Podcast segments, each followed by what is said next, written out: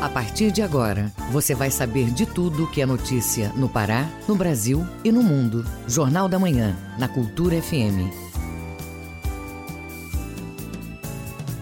Você está na Cultura FM.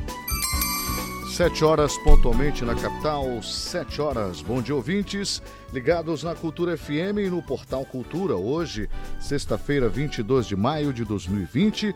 Começa agora o Jornal da Manhã com as principais notícias do Pará, do Brasil e do mundo. apresentação Marcos Aleixo. Participe do Jornal da Manhã pelo WhatsApp 985639937. Mande mensagem de áudio e informações do trânsito 985639937. Agora, os destaques da edição de hoje. Profissionais do sistema de saúde recebem suporte psicológico. Pará tem mais de 12 mil pacientes recuperados do coronavírus. Ministério da Saúde apresenta novo protocolo para uso da hidroxicloroquina e cloroquina. IBGE divulga mapeamento de aglomerados subnormais. Católicos celebram Santa Rita de Cássia. Governo do Estado anuncia a distribuição de medicamentos para combater o coronavírus em 30 municípios. E tem também as manchetes do esporte. Atletas paralímpicos ganham cestas de alimento. Governador Helder Barbalho pede aos clubes um plano para a volta do futebol paraense. E ainda nesta edição. Brasil perde quase 40 bilhões de reais na arrecadação de impostos federais no mês de abril. Congresso autoriza crédito suplementar para o governo federal. Inscrições para o Enem terminam nesta sexta-feira. Essas e outras notícias agora no Jornal da Manhã. 7 horas 2 minutos, 7 e 2 na capital. O Pará é notícia. O prefeito de Salvaterra é alvo de ação do Ministério Público do Estado. O órgão quer o fechamento imediato de dois lixões existentes no município.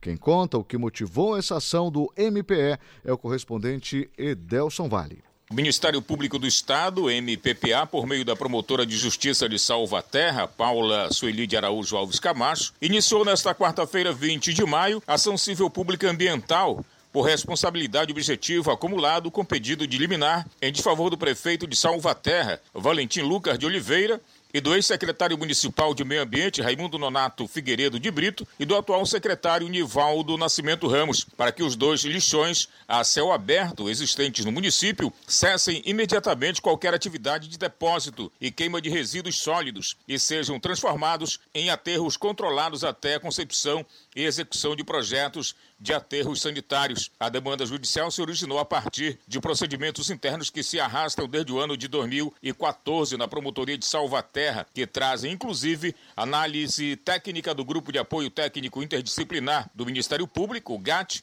que demonstrou a situação preocupante de descarte e queima dos resíduos sólidos por parte do município nesses locais sendo um localizado na comunidade de Joanes e outro na zona urbana de Salvaterra. De Soura, Delson Vale, Rede Cultura de Rádio. Governo do estado envia medicamentos para tratamento da Covid-19 para municípios do interior do estado.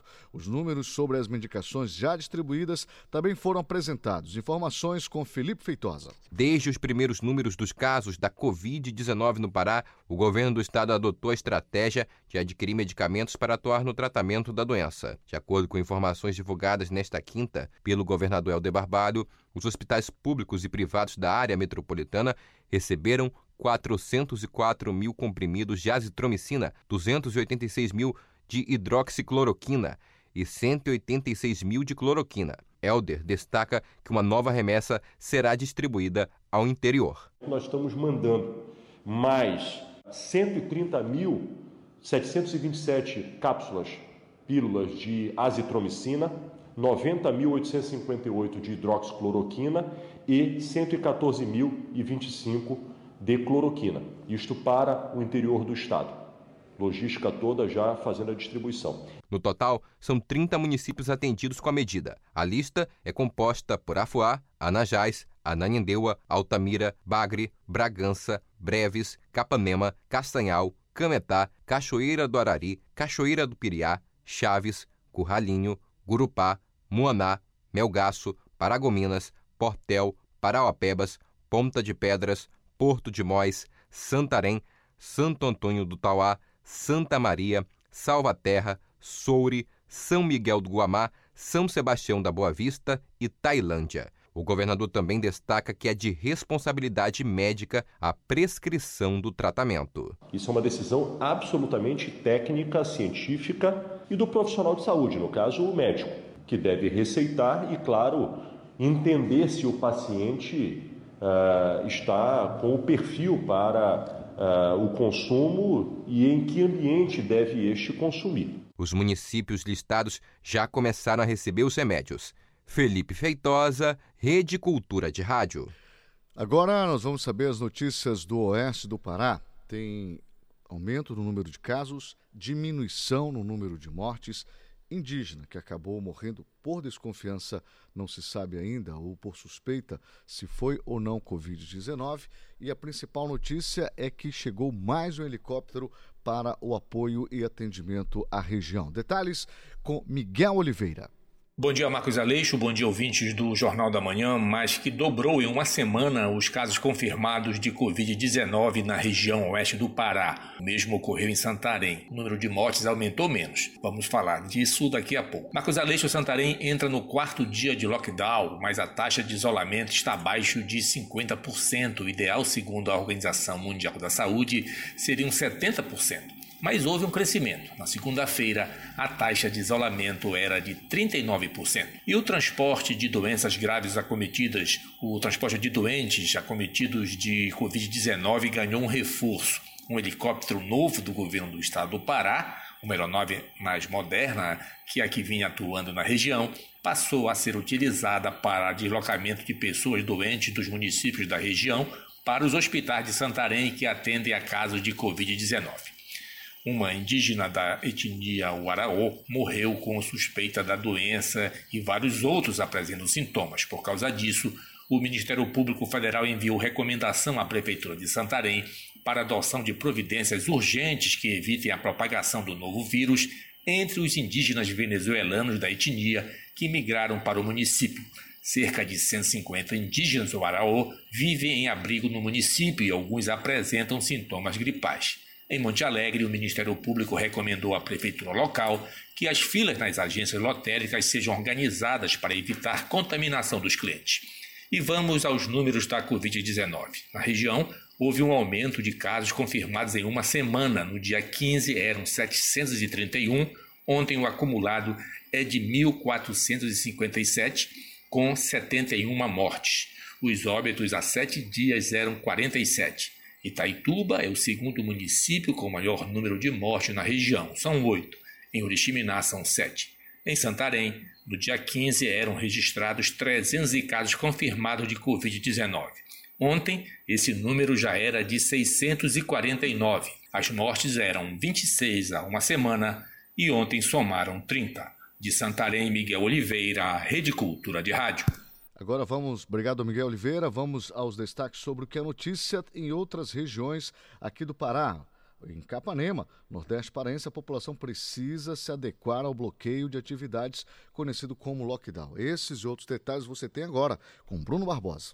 Até o próximo domingo, a cidade do Nordeste Paraense tem apenas serviços essenciais em funcionamento e limitação na circulação de veículos e pessoas. Enquanto isso, equipes volantes da Secretaria Municipal de Saúde seguem realizando visitas domiciliares para diagnóstico, orientações e medicação dos pacientes da zona rural. Essas equipes percorrem os polos rurais de Capanema, acompanhando casos suspeitos no domicílio monitorando práticas de proteção individual e coletiva e fazendo orientações necessárias a fim de frear a transmissão do novo coronavírus. No sul do Pará, a Operação Toque de Recolher conduziu pessoas que descumpriram decreto municipal em Ulianópolis para a delegacia. A ação teve o trabalho das polícias civil e militar, além do Departamento Municipal de Trânsito. Na etapa desta quarta, uma aglomeração de pessoas ingerindo bebida alcoólica em frente à conveniência de um posto de gasolina foram flagradas e outras aguardando a entrega de alimentos após o horário limite estabelecido também. A limitação de trânsito noturno é das 8 da noite às 5 da manhã. Em Baião, no Baixo Tocantins, a prefeitura vai decretar um lockdown por 15 dias. O decreto deve ser publicado ainda hoje, restringindo a circulação de veículos e pedestres, além do funcionamento exclusivo de serviços essenciais. A medida atende solicitação do Ministério Público do Pará. A decisão foi tomada em reunião por videoconferência entre os órgãos. Bruno Barbosa, Rede Cultura de Rádio. Olha, profissionais do SUS, Sistema Único de Saúde, já podem contar com suporte psicológico. O projeto Teleps contará com uma central de atendimento que prestará serviço de teleconsulta aos profissionais até setembro de 2020. Reportagem de João Sebra. Já está disponível o serviço de suporte psicológico para profissionais da saúde que estão na linha de frente do combate à Covid-19 em todo o país. O projeto Telepsi, desenvolvido pelo Ministério da Saúde e Hospital de Clínicas de Porto Alegre, prestará serviços de teleconsulta psicológica por meio de uma central de atendimento que funcionará de segunda a sexta. No Pará, a psicóloga clínica e hospitalar do Hospital Barros Barreto, Luciana Castelo, comenta a iniciativa que já ocorre na unidade. Aí a gente tem uma linha para os trabalhadores, ela é para os trabalhadores do Hospital Barros Barreto, do Hospital Betina Ferro e da UFPA. Esses trabalhadores, eles, a gente tem um, um serviço que funciona de segunda a sexta-feira, exceto feriados de 8 às 11 e de 14 às 17. O atendimento é realizado por psicólogos, que são técnicos do hospital, e por psicólogos residentes. As iniciativas nacionais e regionais são reconhecimento da necessidade de apoio a esses profissionais, que, pelo trabalho intenso com riscos de contaminação elevados e condições adversas, podem desenvolver quadros de ansiedade, depressão, irritabilidade, transtornos de estresse agudo, entre outros problemas. O projeto nacional deve funcionar até setembro e conta com um investimento federal de 2 milhões e 300 mil. A psicóloga clínica e hospitalar do Hospital Barros Barreto, Luciana Castelo, fala que aos poucos os trabalhadores começam a dar mais atenção para a saúde mental. O contexto de pandemia, ele tem revelado que cuidar da saúde mental, apesar disso já ter sido a gente falar muitas vezes, nós profissionais da saúde mental, né? Mas a gente entende que na nossa cultura não é muito valorizado. A gente se volta muito mais ao cuidado da saúde física. Mas atualmente, principalmente para os trabalhadores da saúde, carga de tensão, a sobrecarga física e emocional por ter muitos pacientes para disponibilizar os seus serviços. Também envolve uma sobrecarga emocional. Kiria Kaufman é técnica de enfermagem, trabalha na Santa Casa de Misericórdia do Pará e no Centro de Hemodiálise Monteiro Leite. A profissional opina que o suporte que já era guardado será bem-vindo. Todo mundo sabia né, que a área da saúde ia ser a primeira a ser afetada, porque estava na linha de frente, mas ninguém preparou um suporte para atender a gente, porque a gente sentiu dificuldade até no atendimento para a gente mesmo. A Central de Atendimento para Apoio Psicológico é formada por 36 profissionais de psicologia e psiquiatria, que foram selecionados por edital e capacitados para o projeto. O canal é destinado a todos os profissionais das 14 categorias da saúde que atuam nos atendimentos relacionados à Covid-19. O projeto piloto de âmbito nacional prevê atendimento a pelo menos 10 mil profissionais. Quem também está na linha de frente do combate ao coronavírus é o auxiliar de portaria Idalécio Lopes, que trabalha no bloco cirúrgico de um pronto-socorro da capital paraense. Ele comenta o que achou do suporte psicológico. Eu acho ótimo. O suporte psicológico sempre é bom. Essa é a primeira vez que a psicoterapia será utilizada no teleatendimento em um contexto de pandemia. Por isso, a ação subsidiará pesquisas sobre a eficácia de diferentes modalidades de psicoterapia. O atendimento psicológico para profissionais do SUS é de segunda a sexta, das 8 da manhã até 8 horas da noite, pelo telefone 0800 644 6543. João Paulo Seabra, Rede Cultura de Rádio. E nós vamos a uma boa notícia, né? A Lei Candir, lembra dela? Pois é. O STF homologou acordo entre União e Estados. Uh, ficou mais ou menos assim. O segundo o Supremo Tribunal Federal, o termo vai prever uma, uh, que a União, no caso o Brasil, o governo federal, deve repassar aos entes federados pelo menos 65 bilhões entre 2020 e 2037, pelo menos é alguma coisa. 58 bilhões em 15 anos, sendo 4 bilhões por ano nos 10 primeiros anos e um decréscimo de 500 milhões por ano até a extinção. No caso, 3,6 bilhões em três parcelas de 1,2 bilhões nos anos seguintes a aprovação da PEC 18819, que autoriza a União a repassar aos estados uma parte dos recursos provenientes das receitas de petróleo, pré-sal e outros itens relativos ao ressarcimento de 2019, fruto do leilão dos campos de petróleo e também é, leilão em 2019, que no caso chegou a ser frustrado. O Pará, o Pará, isso é, essa é a notícia principal para nós aqui, vai receber 4 bilhões e meio aproximadamente.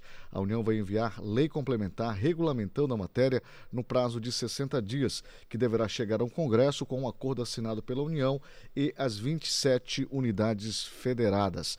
Ao anunciar a homologação do acordo nas redes sociais, o governador Helder Barbalho comemorou este feito histórico e agradeceu o empenho dos técnicos do Tribunal de Contas do Estado, da Secretaria da Fazenda e da Procuradoria-Geral do Estado PGE pelos estudos e empenho e também disse que aos governadores que colocaram como coordenador para tratar do assunto junto ao STF e ao ministro Gilmar Mendes, e em nome dele ao Tribunal Federal, é claro, também no Congresso Nacional.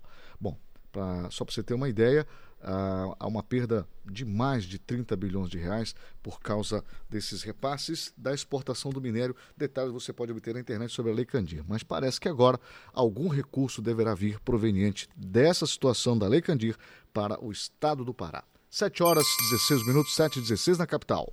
Ouça a seguir no Jornal da Manhã. Delegacia de Crimes Cibernéticos prende suspeitos de ameaças de morte a juízes e promotores. Detalhes logo mais aqui no Jornal da Manhã. Não toque no seu rádio, a gente volta já. Estamos apresentando Jornal da Manhã.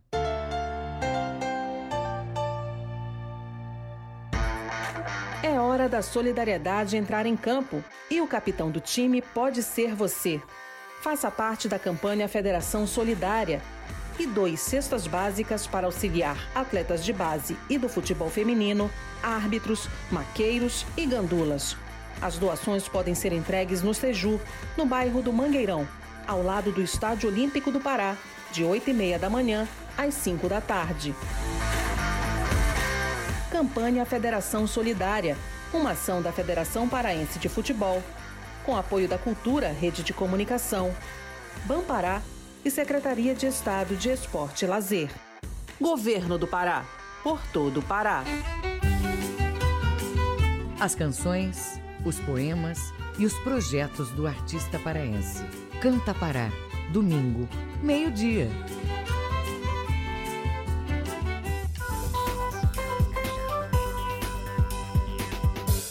Voltamos a apresentar Jornal da Manhã. Previsão do tempo.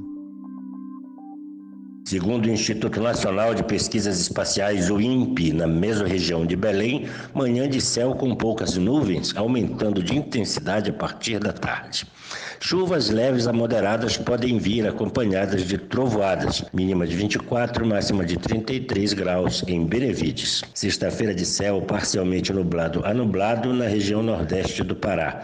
Chuvas principalmente à tarde e à noite podem ser fortes e com trovoadas, mínima de 23 e máxima de 32 graus em Bonito. No Marajó e Ilhas, sol entre nuvens aumentando no período da tarde. Pancadas localizadas leves a moderadas que podem vir com trovoadas.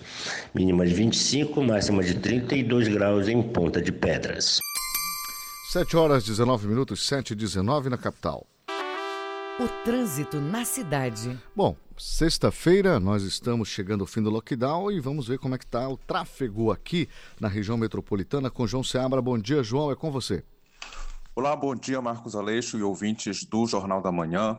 Começamos hoje na Travessa 3 de Maio, porque dois quarteirões de engarrafamento, desde a Avenida Governador José Malcher até a Gentil Bittencourt, com uma média de 9 km por hora ali no bairro de São Brás. Pertinho dali, na Avenida Alcino Cacela, também a 5 km por hora, nas proximidades da unidade materno-infantil. E já no bairro do Umarizal, a travessa Dom Romualdo de Seixas tem lentidão entre Antônio Barreto e a Diogo Moya, portanto, a gente vê que as ruas do centro já têm uma certa movimentação desde cedo. Mas em Ananindeu, apesar de uma tranquilidade maior, na maioria dos bairros, temos a passagem Joana Dark, que tem 10 km por hora até o condomínio Privilégio, no bairro Centro. E pelas câmeras do CIOP, que é da Segup, temos tranquilidade na DOCA com a Boaventura da Silva, na Gentil Bittencourt com a Generalíssimo e também no bairro do Guamá, na Avenida Bernardo Saião com a José Bonifácio. Na Almirante Barroso com a Júlio César, trânsito já tem uma movimentação no sentido São Brás e no quilômetro 9 da Augusto Montenegro, tranquilidade nos dois sentidos. E como você falou, hoje já é provavelmente o último dia útil com lockdown, mas lembrando que na região metropolitana ele permanece no sábado e no domingo, e já foram feitas mais de 8 mil abordagens e 380 multas, de acordo com a Guarda Municipal, e as barreiras que apresentam mais notificações são as que estão montadas na Almirante Barroso e na, e na Júlio César, lembrando que essas duas são barreiras fixas que estão parando os motoristas. É com você aí no estúdio, Marcos Aleixo, João Paulo Seabra, Rede Cultura de Rádio. Obrigado, João. 7 horas 21 minutos, 7 e 21 na capital. Jornal da Manhã. Informação na sua sintonia. Delegacia de Crimes Cibernéticos prende suspeitos de ameaças de morte a juízes e promotores. Reportagem Luísa Prazer, da Rádio Nacional. Dois homens foram presos na manhã dessa quinta-feira, aqui no Distrito Federal, acusados de ameaçar de morte autoridades do Legislativo, Executivo e Judiciário. A operação foi realizada pela Delegacia de Repressão a Crimes Cibernéticos da Polícia Civil, em parceria com o Núcleo Especial de Combate aos Crimes Cibernéticos do MPDFT, o Ministério Público do DF Territórios. Os suspeitos foram surpreendidos por investigadores no residencial Lakeside, um condomínio de luxo na região do Lago Paranoá, em Brasília. Eles foram encontrados graças ao rastreamento dos e-mails disparados a promotores e juízes do TJDFT, o Tribunal de Justiça do Distrito Federal e Territórios. As mensagens enviadas pelo grupo dizem que, abre aspas, o país chegou a um ponto em que não é possível resolver os problemas através da razão e do bom senso, fecha aspas, e faz uma convocação para que a população mate em legítima defesa agentes como políticos, juízes, promotores, amigos, familiares e os que eles chamaram de demônios de toda sorte. Agora a polícia trabalha para identificar os integrantes desse grupo e quem estaria bancando essas ações, como detalhou o delegado à frente da operação, Jean Carlos Zuliani. O que a gente percebe é o seguinte: essas pessoas são financiadas. Elas moram num local com um aluguel muito caro, têm bons veículos, têm combustível, rodam o dia inteiro divulgando esse material antidemocrático e não tem nenhum tipo de fonte de renda que justifique ou que possa manter esse padrão de vida nesse local. Entre os itens apreendidos no local estão cartilhas, cartazes com o nome Comando de Intervenção e um pendrive etiquetado com a frase Matar juízes, matar todos. Também foram retidas as listas com os endereços de e-mail dos juízes que receberam as ameaças. O promotor e coordenador do Núcleo Especial de Combate aos Crimes Cibernéticos do Ministério, Leonardo Otreira, detalha que a ameaça não teve um critério de seleção das vítimas. As ameaças via e-mail foram enviadas indistintamente para membros do, do, Ministério Público e da magistratura e tinham esse, esse conteúdo é, ameaçador mesmo, né? indicando que, que a solução seria é, matar juízes e promotores para implementar esse, esse regime é, que, que eles entendiam como o que deveria acontecer no Brasil. Um dos apreendidos é Rodrigo Ferreira, de 40 anos. O outro, identificado como Célio Evangelista Ferreira de Nascimento, de 79 anos, mantém uma página na internet em que se auto-intitula como presidente constituinte do Brasil. Nessa página é possível acessar um documento que dá instruções sobre quem deve ser assassinado e coloca também no rol das vítimas médicos, policiais militares e federais que usam máscara e até o presidente Jair Bolsonaro. Os suspeitos foram presos em flagrante e devem responder pelo crime de utilização indevida de selo ou sinal verdadeiro em prejuízo de outrem ou em proveito próprio ou alheio. A pena é de dois a seis anos de reclusão e multa. A possibilidade de alterar a tipificação do crime para ameaça à segurança nacional não foi descartada e dependerá do andamento das investigações. Da Rádio Nacional em Brasília, Ana Luísa, prazer. E a situação dos estudantes em inscrições para o Enem terminam nesta sexta-feira. O exame ainda não tem data definida. Informações com Lucas Leon, da Rádio Nacional. Mesmo com a promessa de adiar as provas do Enem deste ano, as inscrições devem ser feitas até o final desta sexta-feira, dia 22 de maio. A inscrição é realizada no endereço na internet enem.inep.gov.br. A taxa de 85 reais deve ser paga até o dia 28 de maio, a não ser que o estudante se enquadre nos requisitos do edital que permitem a isenção desse valor. Após o Senado aprovar o adiamento da prova e a Câmara colocar em pauta a urgência do projeto que previu o adiamento do exame, o presidente Jair Bolsonaro foi às redes sociais afirmar que decidiu, junto com o presidente da Câmara, o deputado Rodrigo Maia, pelo adiamento do Enem, com data ainda a ser definida. Segundo Bolsonaro, o adiamento seria para não prejudicar os alunos por conta dos efeitos da pandemia da Covid-19. Em nota, o Ministério da Educação informou que o adiamento será de 30 a 60 dias em relação ao previsto nos editais e que o INEP, órgão do MEC responsável pelo Enem, fará uma consulta aos inscritos no final de junho na página do participante do Enem na internet para discutir a nova data. Até esta quarta-feira, mais de 4 milhões e 309 mil pessoas haviam feito a inscrição do Enem. As 101 mil vagas para as provas digitais já foram preenchidas, restando apenas as vagas para as provas em papel.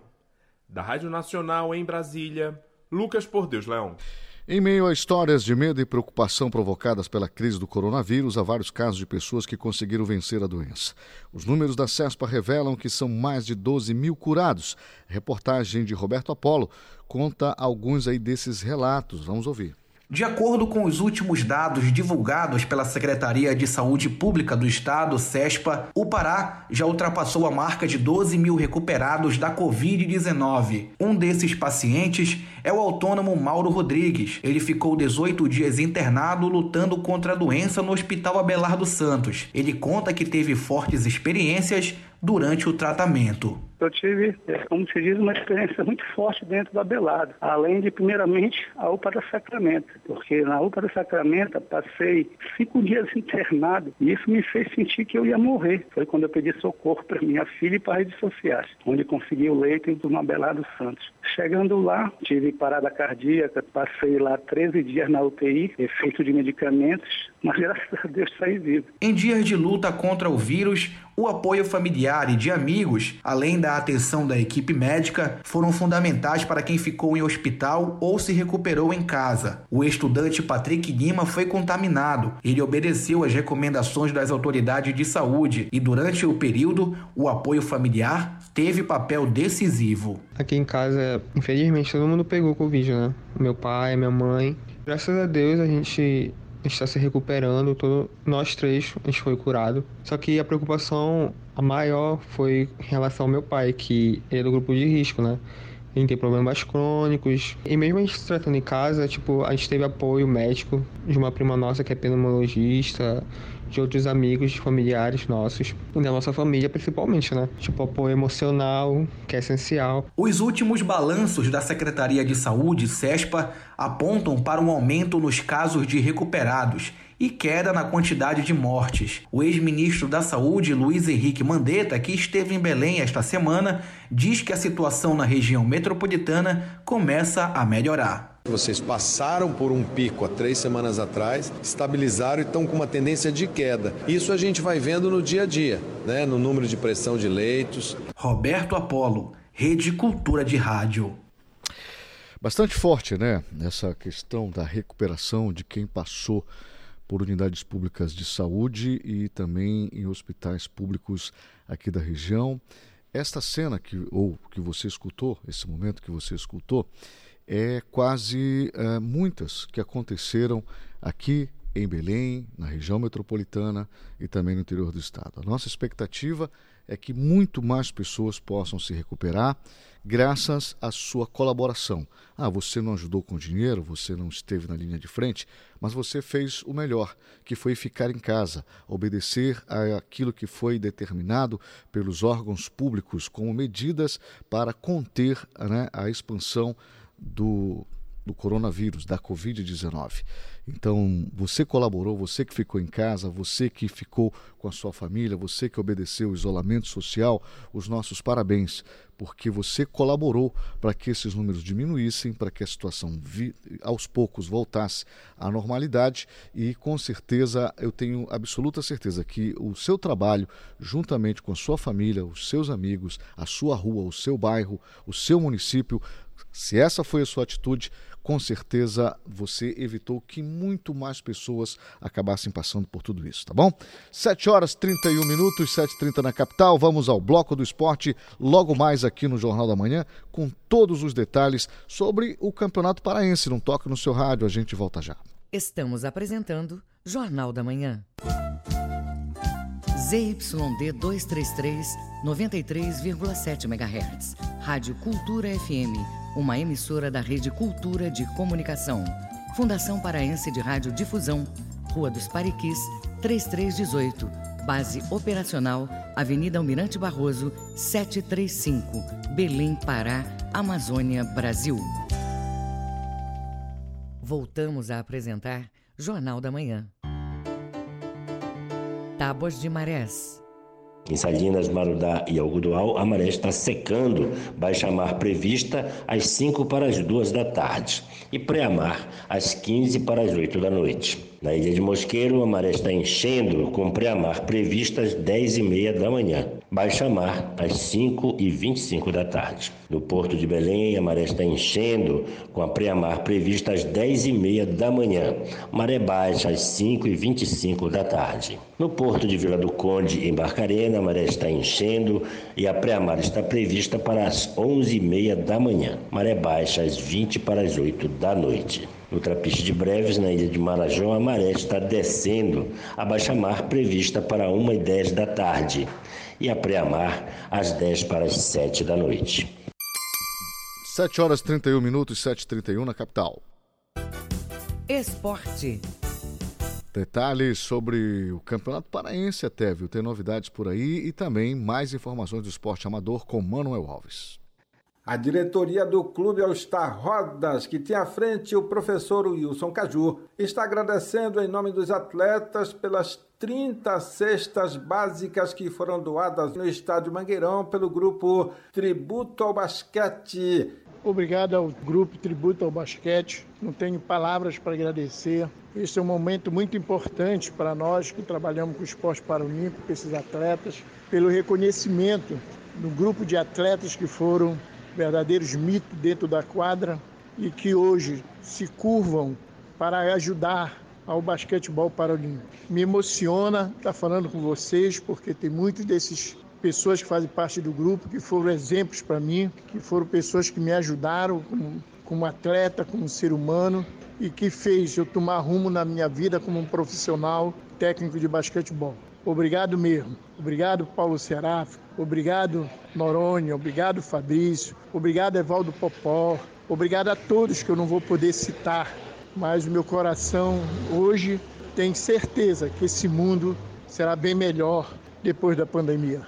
O Clube All-Star Rodas que aguarda a hora de poder voltar aos treinos e se preparar para os campeonatos brasileiros que vêm por aí, tanto de basquete quanto de atletismo em cadeira de rodas. Agora, o futebol profissional em destaque com Alexandre Santos. No Baenão, mais um jogador deixou o clube. O lateral esquerdo Ronael, em Belém desde novembro de 2018, sagrou-se campeão paraense no ano passado. Durante a pandemia, já foram desligados os laterais pelo lado direito, Nininho e Cezinha, meio-campista Luquinha, além dos atacantes Jackson e Wesley. Os atletas estão na segunda semana de preparativos após as férias sob o comando do fisicultor Rony Silva. O técnico Mazola Júnior continua a quarentena em Campinas, São Paulo.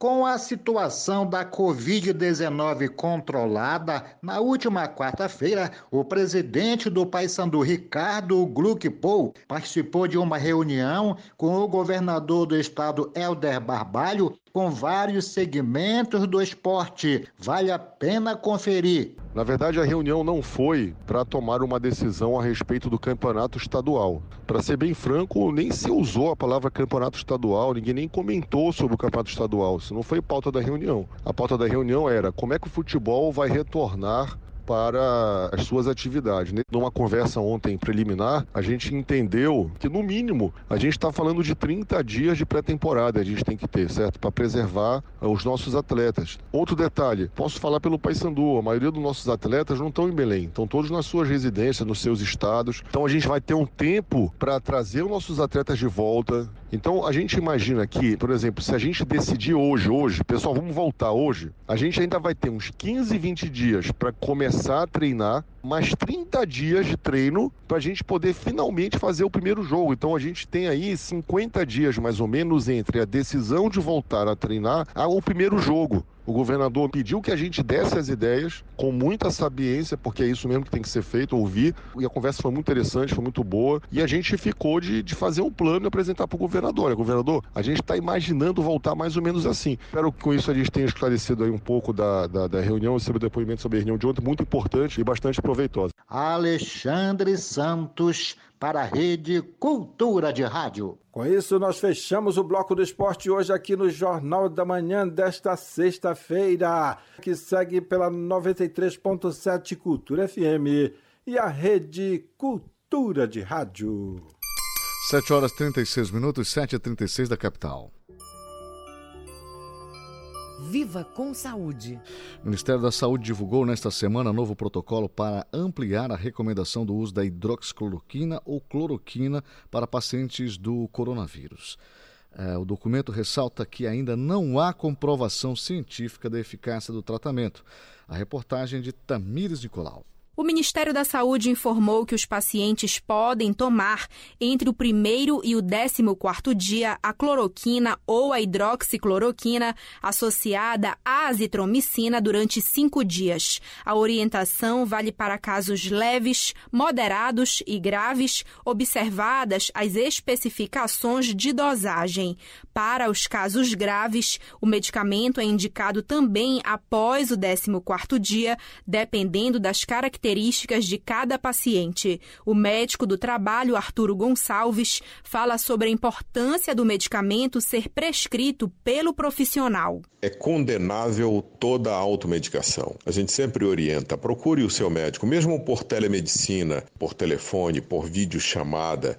Consulte, ele tem condições de melhor indicar o tempo, a dosagem, como deve tomar, que é a posologia, de que maneira deve tomar, para evitar os riscos. Porque quando você mesmo se automedica, você não tem os conhecimentos necessários para fazer a medicação, saber qual é o mínimo para o peso, para a idade e para as outras complicações que todos, independente de ser cloroquina ou hidroxicloroquina, todos os medicamentos eles têm efeitos adversos. A divulgação do novo protocolo sobre o uso dos medicamentos pretende uniformizar as orientações para os profissionais do Sistema Único de Saúde para o tratamento da Covid-19. A farmacêutica Juliane Silva fala sobre a procura dos remédios em Belém. A procura foi muito grande, está sendo ainda muito grande, principalmente da hidroxicloroquina, que é a única que é, tem no mercado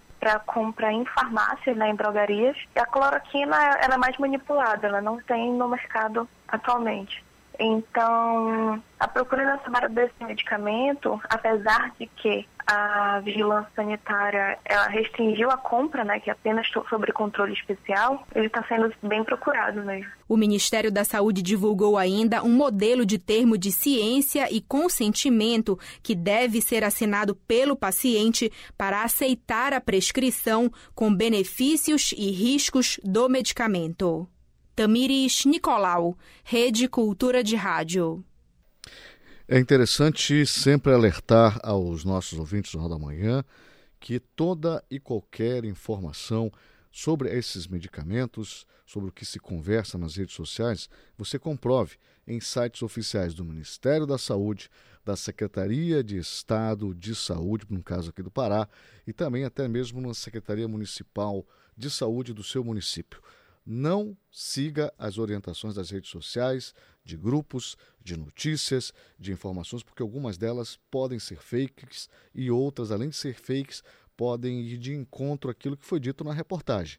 Então é interessante que você procure o um médico e também siga as orientações dos órgãos públicos e de sites confiáveis sobre as notícias, principalmente se tratando de medicação.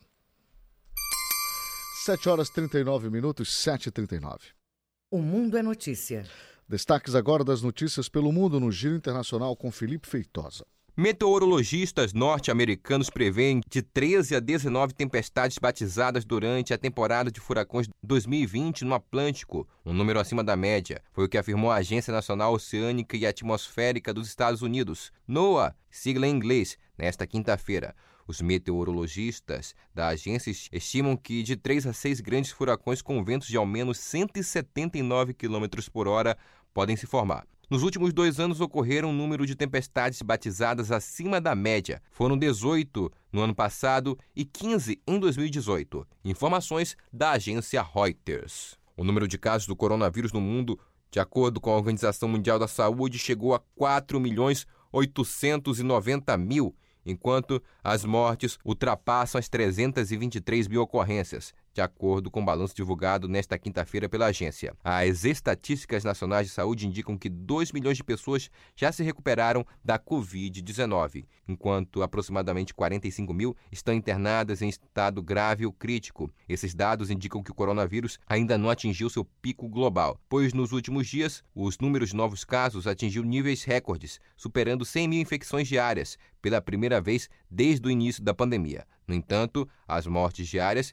se estabilizaram em cerca de 5 mil por dia, enquanto nas semanas anteriores chegavam até 8 mil. Informações da agência F. A chanceler alemã Angela Merkel anunciou nesta semana que o governo alemão e a Lufthansa, maior companhia aérea europeia, estão próximos de chegar a um acordo sobre o pacote de resgate ao grupo, que, devido à pandemia do coronavírus, teve quedas consideráveis em sua receita. É um plano de resgate do grupo europeu que agrega várias companhias aéreas e soma num montante de cerca de 9 bilhões de euros. A crise do coronavírus atingiu tanta empresa que durante os meses de março e abril só 1% da capacidade de passageiros foi ocupada. Informações da Deutsche Welle.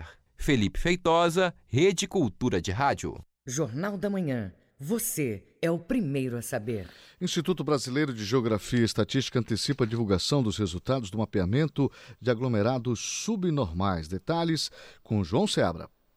O IBGE tornou público o mapeamento preliminar de aglomerados subnormais, como favelas, baixadas, invasões e similares, além do mapeamento das respectivas unidades de saúde mais próximas. A publicação é resultado de um levantamento feito em 2019 durante o planejamento do censo 2020, que foi adiado para 2021 por conta da pandemia de Covid-19. Luiz Cláudio Martins, coordenador do Censo Demográfico, fala sobre a pesquisa. Essas informações elas foram cruzadas com o Cadastro Nacional de Estabelecimentos de Saúde, cadastro esse fornecido pelo Ministério da Saúde. Essas informações permitiram a identificação e a mensuração do distanciamento dessas localidades dos estabelecimentos de saúde, tanto aqueles de atenção primária quanto aqueles capacitados de receberem os pacientes e internarem esses pacientes. Os dados vão servir para balizar ações de combate à pandemia nessas áreas. Segundo o mapeamento, 19% do total de domicílios ocupados no Pará estão localizados em aglomerados subnormais, e Belém é a capital com maior proporção de domicílios em aglomerados subnormais. De acordo com cada região do Brasil, os aglomerados subnormais podem ter nomes diferentes: favela, invasão, grota, baixada, comunidade, mocambo, palafita,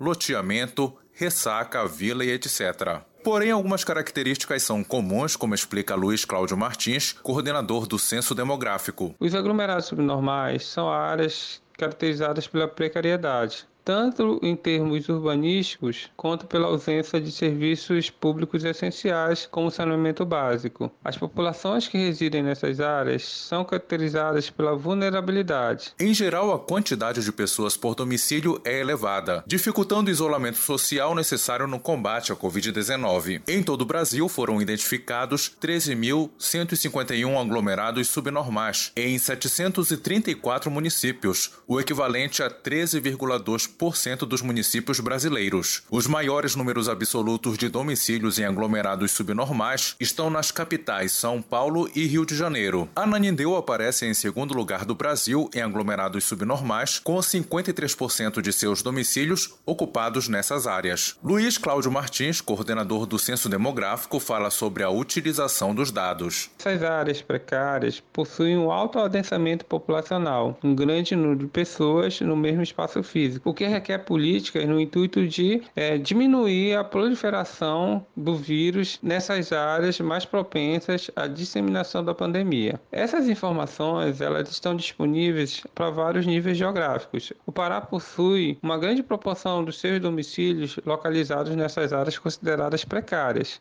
Os dados completos do mapeamento preliminar de aglomerados subnormais estão disponíveis no site do órgão ibge.gov.br e na página de ações do IBGE no combate à Covid-19, covid19.ibge.gov.br. João Paulo Seabra, Rede Cultura de Rádio. 7 horas 45 minutos, 7h45 na capital. Ouça a seguir no Jornal da Manhã. O Brasil perde quase 40 bilhões de reais na arrecadação de impostos federais. Detalhes aqui no Jornal da Manhã. Não toque no seu rádio, a gente volta já. Estamos apresentando Jornal da Manhã.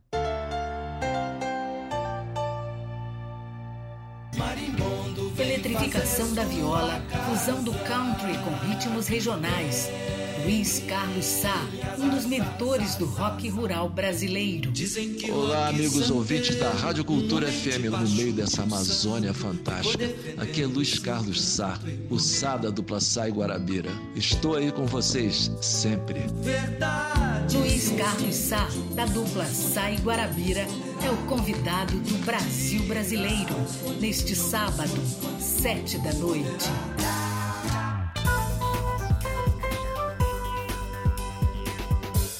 Voltamos a apresentar Jornal da Manhã.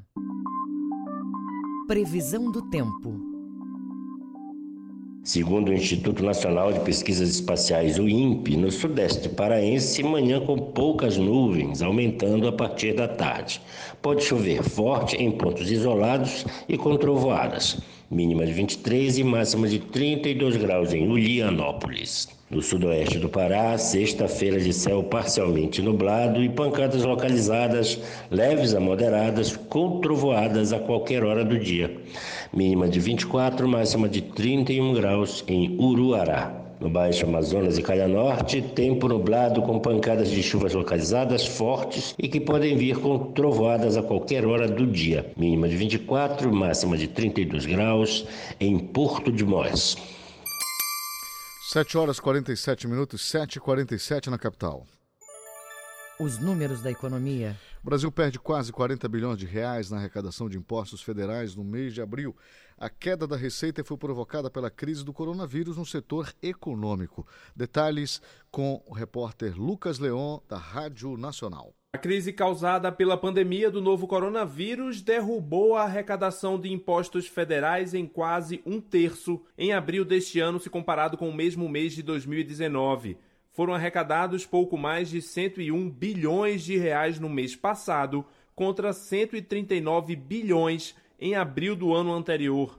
Isso representa uma queda de 28,9% em termos reais já descontada a inflação acumulada no período. Esse é o pior resultado em 14 anos, desde 2006.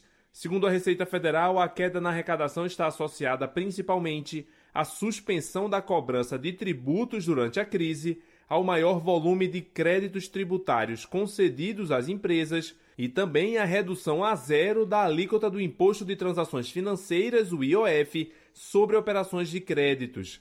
O chefe do Centro de Estudos Tributários da Receita, Claudemir Malaquias, destacou que se não fossem essas mudanças consideradas atípicas, a arrecadação teria um pequeno aumento em relação a abril de 2019. Ou seja, se a arrecadação é, tivesse nos patamares normais, nós teríamos aí uma variação positiva em torno de 0,81%. Volto a repetir, são números estimados. Foram mais de 35 bilhões de reais a menos de receita só com o adiamento de tributos, medida tomada para amenizar os efeitos da crise. Esse adiamento representa 92% da queda na arrecadação total no mês de abril.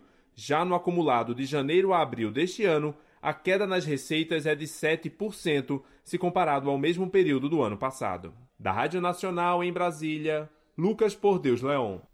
Congresso autoriza crédito suplementar para o governo federal. Ouça na reportagem de Cariane Costa, da Rádio Nacional. O Congresso Nacional aprovou o projeto que abre crédito suplementar de 343 bilhões e 600 milhões de reais nos orçamentos fiscal e da Seguridade Social da União. A proposta segue agora para a sanção presidencial. O relator, o senador Marcos Rogério do Democratas, anunciou um acordo com parlamentares para a retirada de destaques ao texto, destinando recursos na ordem de 145 milhões de reais para organizações como a Fiocruz e a Coordenação de Aperfeiçoamento de Pessoal de Nível Superior, o CAPES, para pesquisas contra o novo coronavírus. De acordo com ele, em troca da retirada dos destaques, o governo se comprometeu a editar uma medida provisória destinando cerca de 60 milhões de reais para as entidades. É de fundamental importância a aprovação do presente crédito em seu valor integral para que possam ser efetivamente utilizadas devido ao rito de obediência previsto constitucionalmente para dar cumprimento à chamada regra de ouro. Projeto aprovado nesta quinta nas duas casas, em sessão congresso virtual, é necessário para o governo poder driblar a chamada regra de ouro, dispositivo constitucional que proíbe o endividamento para pagar as chamadas despesas correntes, como salários e demais gastos para a manutenção da máquina pública. Dos 343 bilhões solicitados, 62% são destinados para pagar benefícios do INSS, como aposentadorias e pensões, além de sentenças judiciais. Isso representa 31% de todo o gasto previsto para o regime geral da Previdência Social em 2020. Ou seja, sem a liberação desse recurso, o dinheiro já disponível seria suficiente para pagar as despesas do INSS apenas até o mês de agosto. Lembrando que esse dinheiro já estava previsto para o orçamento de 2020, não representando um aumento de gastos, mas sim um endividamento maior para conseguir cumprir com as obrigações definidas na Lei Orçamentária Anual. Da Rádio Nacional em Brasília, Cariane Costa. Agora acompanhe os indicadores econômicos desta sexta com Cláudio Lobato. O Ibovespa, principal índice da Bolsa Brasileira, deu mais um salto nesta quinta-feira e abre o pregão de hoje com valorização de 2,1% aos 83.029 pontos. É a segunda alta seguida. Os investidores permanecem atentos aos desdobramentos da disputa comercial entre Estados Unidos e China. Além disso, há a repercussão dos dados que mostram a nova alta de pedidos dos auxílios desempregos naquele país. No Brasil, a cena política segue sob o foco dos mercados que acompanham as decisões do STF sobre a divulgação do vídeo da reunião que pode comprometer o presidente Jair Bolsonaro num momento de extrema impopularidade do governo. O dólar comercial teve baixa de 1,89% e fechou a sessão valendo R$ 5,58 na venda, na segunda queda seguida da semana. O euro fechou a sessão em queda de 2,56%, cotado a R$ 6,09 na venda. O grama do ouro hoje custa R$ 309,76 e o rendimento da caderneta de poupança com aniversário nesta sexta-feira é de 0,5%. Cláudio Lobato, Rede Cultura de Rádio. Política. Primeiro turno das eleições municipais pode ser em 15 de novembro ou 6 de dezembro.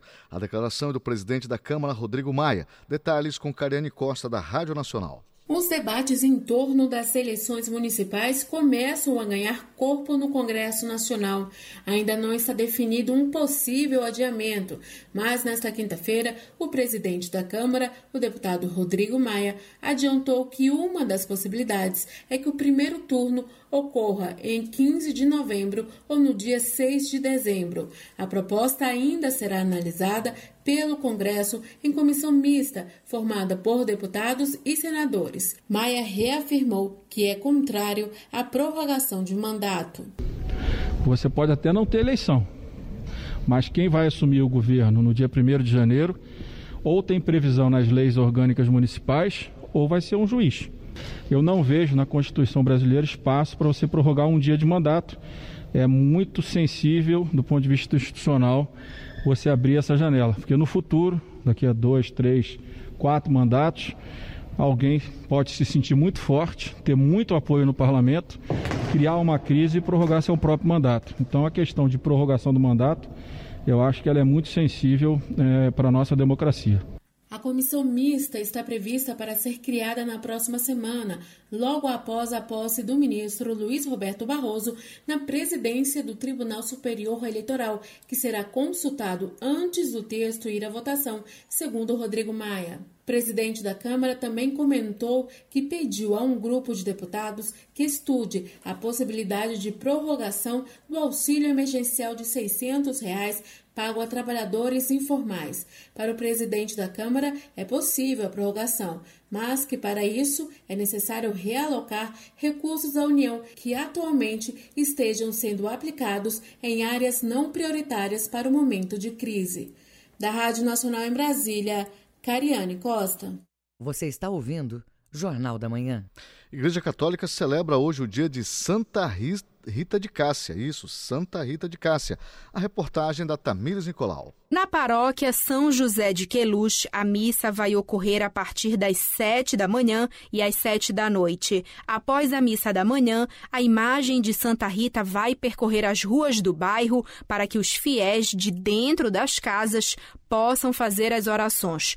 Toda a programação vai ser transmitida na página facebook.com barra sjqueluz. O pároco Alessandro Dias incentiva os devotos a participarem da festividade. Fazendo uso, né, estendendo a mão e utilizando esses recursos digitais através de transmissões e tudo isso. Então, a nossa proposta desse ano é justamente que os fiéis possam participar dessa maneira. Eu sei que nem todos têm acesso a esse tipo de tecnologia, né? tem devotos de todas as idades, pessoas talvez com uma certa limitação de acessar a tudo isso.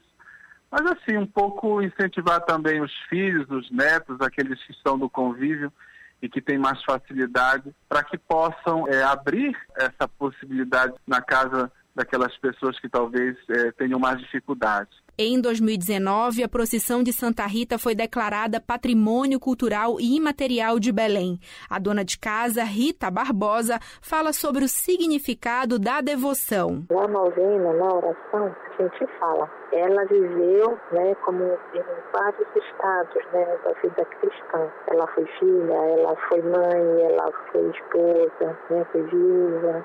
Depois ela entrou no, no, no convento então, assim, e passou por situações bem difíceis, né? Foi uma mulher muito forte. Então, por isso, né, ela é, é suplicamos né, a intercessão dela como advogada das causas impossíveis, né? Então, né, já pedi a intercessão dela, né, para mim, né, e também para outras pessoas conhecidas. Nas paróquias São João Batista e Nossa Senhora das Graças, a festividade em honra a Santa Rita vai ocorrer às sete da noite nas redes sociais das igrejas. Tamires Nicolau, Rede Cultura de Rádio. Para quem gosta de acompanhar as lives culturais pela internet, você vai ter Web Baile. Que é isso na reportagem do Felipe Feitosa. O coletivo de DJs do baile Coisa Preta preparou uma transmissão ao vivo para animar todos que estão em isolamento social. O objetivo desta iniciativa é levar diversão para o público paraense, como explica o DJ e produtor Lucas Lima. A ideia do Web Baile surgiu para que a gente pudesse suprir a necessidade do nosso público e encontrar uma solução para oferecer lazer e diversão nesse período de quarentena para as pessoas. O baile ele tem dois tipos de ingresso é, o ingresso free, o ingresso grátis, que você pode retirar lá no Simpla, e o, a contribuição voluntária. Como o Coisa Preta tem característica de produtor independente, nós arcamos com o custo das nossas produções, né? E aí essa contribuição voluntária é para ajudar os artistas e a gente fazer a manutenção do nosso equipamento, nosso material. Web Baile PJL tem as iniciais das palavras paz, justiça e liberdade que são as ideias que sustentam o coletivo. Quem for acompanhar a live vai contar com a presença de cinco DJs do grupo, que vão tocar o melhor da black music e da música paraense, do carimbó ao funk carioca.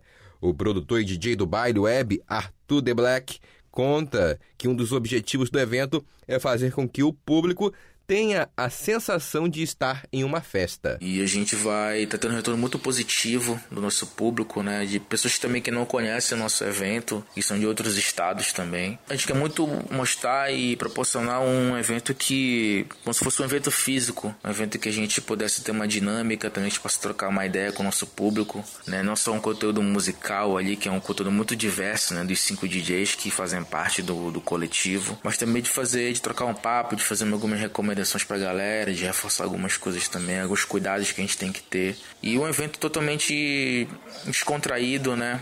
A gente está se organizando já há algum tempo com uma vontade de fazer e de diminuir também a ansiedade do nosso público, né? As pessoas vêm pedindo bastante um evento nosso e a gente vai atender e fazer um evento bonito. O Web Baile PJL ocorre hoje às 8 da noite pelas plataformas Zoom e Twitch. Para quem for participar, pode retirar os ingressos no aplicativo Simpla, onde há as modalidades grátis ou contribuição voluntária. Com reportagem de Roberto Apolo, Felipe Feitosa, Rede Cultura de Rádio. Pontualmente 8 horas na capital, termina aqui o Jornal da Manhã desta sexta, 22 de maio de 2020. Apresentação Marcos Aleixo. Se você perdeu essa ou outras edições do Jornal da Manhã, acesse a conta do Jornalismo Cultura no castbox.fm. Outras notícias você confere a qualquer momento na nossa programação. Fique agora com Conexão Cultura na apresentação do jornalista Adil Bahia. Uma excelente sexta-feira e final de semana para você e até amanhã. O Jornal da Manhã é uma realização da Central Cultura de Jornalismo.